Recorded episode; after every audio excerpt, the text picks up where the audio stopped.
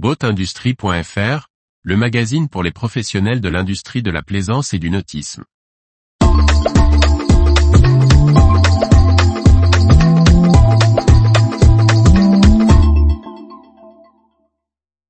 Ressources humaines, il change de poste dans le nautisme 30 juin 2023.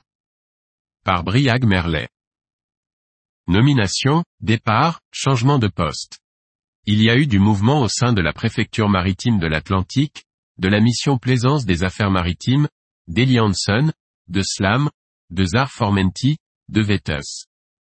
Le Conseil des ministres a entériné le 28 juin 2023 la nomination d'un nouveau préfet maritime pour l'Atlantique. Jean-François Quéra, âgé de 54 ans, succède le 1er août 2023 à Olivier Lebas, arrivé en 2020.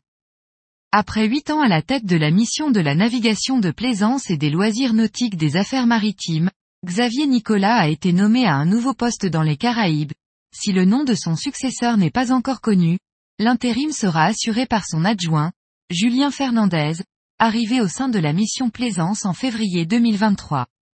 En charge des partenariats des marques de vêtements de mer Ellie Hanson en France depuis 2012, et de celle de Musto France, Clément Machtel quitte l'entreprise pour rejoindre la marque Slam, afin de la promouvoir sur le marché français. Après trois ans comme responsable de la vente et du réseau de distribution de French Boat Market, représentant notamment les marques Galeon, Nuova Jolie, Rodman ou White Shark Kevin Pittet rejoint la marque italienne Zar Formenti. Il remplace Bernard Calestrupa, responsable des ventes sur le marché français.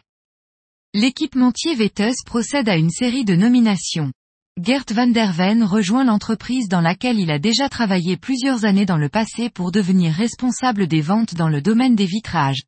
Maurice Franson arrive pour prendre le poste de responsable des ventes pour la propulsion électrique avec pour mission de consolider les comptes clés et les partenariats en première monte. Enfin, Eric Peters devient responsable des activités de marketing digital et de promotion de marque.